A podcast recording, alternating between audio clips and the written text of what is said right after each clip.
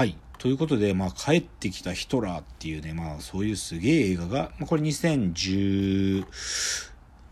だったかな、そんぐらいの映画なんだけど、うんうんでもやっぱドイツってこういうことにやっぱり敏感なのか、そういう映画たびたび作るんだけど、うんもう一個紹介したいのがね、ザ・ウェイブっていう映画があるのね。うんでこれ2008のドイツ映画なんだけどまあこれもなんていうかじ実話を元にした映画なんだけどね何かっていうとねアメリカでこれアメリカであったことをドイツが映画にしたんだけどサードウェーブ実験っていう実験をや高校で実際に行われた社会実験があるのよ。でマジ怖いなで何かっていうとまあ1960年代に行われた1967年に行われたんだけど何かっていうとね高校のある歴史教師がいてジョーンズさんって人なんだけどでその人がねその独裁せ国家ってことを授業で言うんだけど子供たちがリアリティを持って受け止めないわけ。もう過去の話でしょみたいな。そんなのもう今じゃ絶対起きないよみたいな。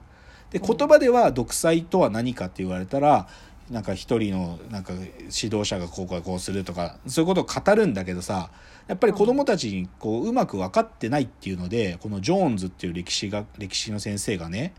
じゃあ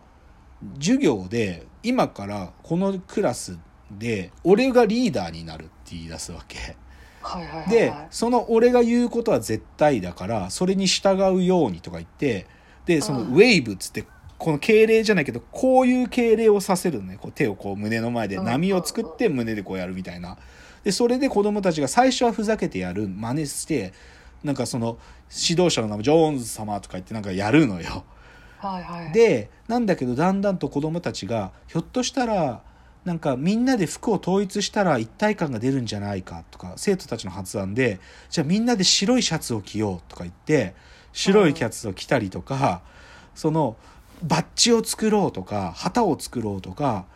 なんかそういうある意味なんか最初はおふざけでやってたのにどんどんどんどん生徒たちが自分たちで勝手な規律とかコミュニティの連帯を強める行動っていうのをどんどんしてってうん、で最終的には何て言うのある意味その自分たちのこのザ・ウェイブウェイブっていう組織にこう同化しないやつらをリンチしたりするわけ。いやーすごいね。で5日間でそそうでんなになる5日間でそこまで行くのね。で映画自体はそこからさらにもう一段あるんだけど、まあ、それは見てもらうとすごいけど、でもこういうこと平気で起こるんだってことを歴史の授業の先生が、まあ、ある意味実体験ででも先生も想定外のことが起きてくのね。だからそんぐらいのことがね。先生が僕がリーダーだからみんなは言うことを聞くようにってこの挨拶するようにって言っただけなの先生はまあそのとりあえずなんていうのかなお前たち独裁が分かってないからとりあえずやってみようっていうところまでだよ。けでだけどなんうんかそれに乗っかる先生徒たちがある意味そのなんかシャツ白いシャツ着てこないやつを、ま、なんで着てこないんだよとか吊るし上げたりするわけ。へえそうでどんどんどんどんその勢力が増えていくのよ。まあじゃあ独裁理解しようみたいなのとそうそうそうそう。でもでもどっちかというとなんかそっちにも入り込んでいっちゃうんだよね。やばいんだよ。やばいの。やっぱややりなんか行動とかが伴うと人ってどんどんそっちに行っちゃうのうかな、ーんそこがねなんともこうでもこれはでもまあ一つの側面だよねなんかそういうシンボリックな行為っていうのをみんなでやっていくだけで全体性っていうのが実は生まれてしまうというような一つの表れだとは思うんだけどね。意外に独裁するのは簡単ってこと？いやで今日の論点はそこです。はいはいはいでねでうんちょっと今日独裁という側面とはちょっとだけ少し本当は違うんだけど、うんその要は独裁国家を作るっていうことがどういうことかっていうのをちょっと解像度を上げるためにこういう本を紹介したいんですけど岡田敏夫さんが書いているちょっと面白い本で「世界征服は可能か?」って本があるのね。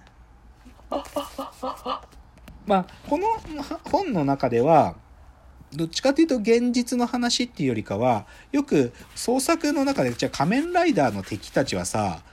そのショッカーたちの親玉はさ、そっかあ悪の組織だけどさ悪の組織の目的は世界征服じゃん。でもさ奴らは世界征服はどうやってやろうとしてんのってことを あのマジで考えた本なのね。つまり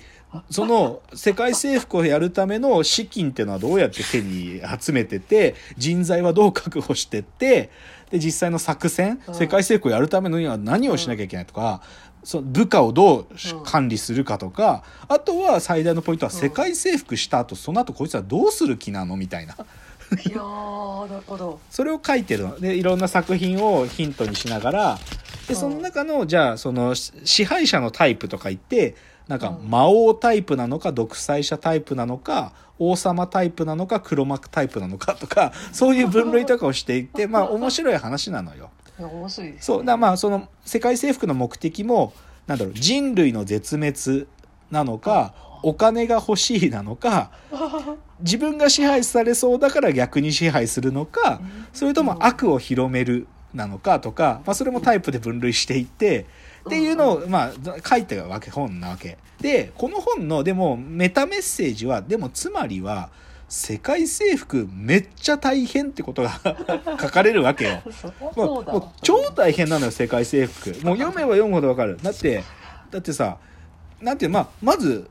とにかく金かかるよね世界征服はね。ひたすらに金がかかる。でなんていうのそのだってさまずその動機もなんていうかうん。その動機に新共感するやつらがなんていうかかその人たちがどれくらいいるかっていうことも結構難しいわけよね。なんかだって自分の私利私欲を満たすっていう目的だけだったらさ他のやつらはついてこないわけじゃん。ね、そうとか悪を広めるでさ 悪悪のやつらはついてくるけどさ大概の世界は悪だけじゃないわけだからさそうむずいんだよ世界征服って。とにかくだからこのね岡田敏夫さんの本読む読むほど世界征服はむっちゃ大変なの。とにかく。ででもこれでもフィクションの考察だけどでもねあの現実の世界でも世界征服っててかね独裁国家を作ってある意味覇権的帝国を作るっていうのはねとてつもなく大変。いやそりゃそうですよ。である意味だから今日紹介したけどムッソリーニとかヒトラーとか、まあ、スターリンたちもさいややつらはさでも何かしらのやっぱ使命感を持ってんだよね。強い強い使命感持ってる。やっぱりドイツをもとかロシイタリアをローマ帝国のもう一度みたいなさちょっと歪んでるけど異常な使命感持ってるからだからそのある種のエネルギーがなければそもそもできない。誰もできないわけこんな。うん。こう独裁国家をなんかものを作ってね何かするなんつうのは。でこれってでも例えばこの岡田敏夫さんの本じゃないけども作品でもその独裁者っていうのの大変さっていうのが変な形で現れちゃってるのの例で言うと、うん。あの浦沢直樹さんの「20世紀少年」っていうのあるのね。うんうんで20世紀少年っていうのって友達っていう謎の覆面のさ変なやつがさ、うんうんでもあいつのある意味すあいつのもう国ができちゃうんだよね日本って国があいつの国になっちゃうと。ででも20世紀少年の最大の弱点はさ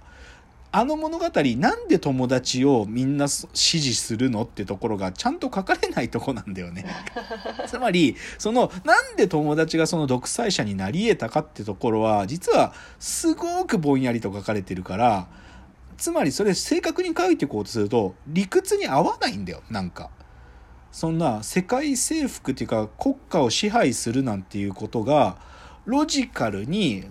納得的に物語を創作しようと思っても書けないんだよ。だから岡田敏夫の世界征服が可能かっていうのはある意味ではそのフィクションで世界征服を描こうとすればするほどいろんな矛盾がこの解像度を高めれば高めるほどあまりに大変なことだからその矛盾がこう表出してきちゃうっていうことの表れでもあるっていうのは僕の20世紀少年の見立てなのね。なるほどねそうだからでだけどさこれって今日僕がここまでしてきた話と若干矛盾するんだよ。どういうことかっていうとさ、うん帰ってきたヒトラーっていうのはさひょっとすると独裁者って生まれうるかもっていう可能性を僕らに突きつけてきてるよね。うんつまり現代でも独裁者は生まれるぞっていう可能なんていうかそそれがありえないことじゃないって我々に思わせちゃうようなものじゃん。うん。でさっきの「ザ・ウェイブってサードウェーブ実験っていうのもさ、え意外に独裁国家って簡単に生まれちゃうのって吉宮さんがちょっと思っちゃったように、うんひょっとしたら生まれちゃうのって思うよね。で、うんさらにこの独裁者のためのハンドブックなんていうのはさ世界でそれこそここいつが 100, 100個以上の独裁者を挙げられるってことはさ独裁者は 簡単に生まれてるんだよね歴史的にも。そうですねこのわずか100年の時代っていう中でもさ至る所で独裁者が生まれるんだと。なんだけどでも岡田敏夫の本や20世紀少年が指し示すのは独裁国家ってものをそもそも作るっていうのがとてつもなく大変なことだっていうことのまあちょっと違う角度の視点なんだじゃあこの話をどうつなげるかっていうのを最後に言いたいと思う。あなんでじゃあちょっと時間が来ちゃったんで次のチャプターで結論を言って終わりたいと思います。じゃあ次のチャプターです。はい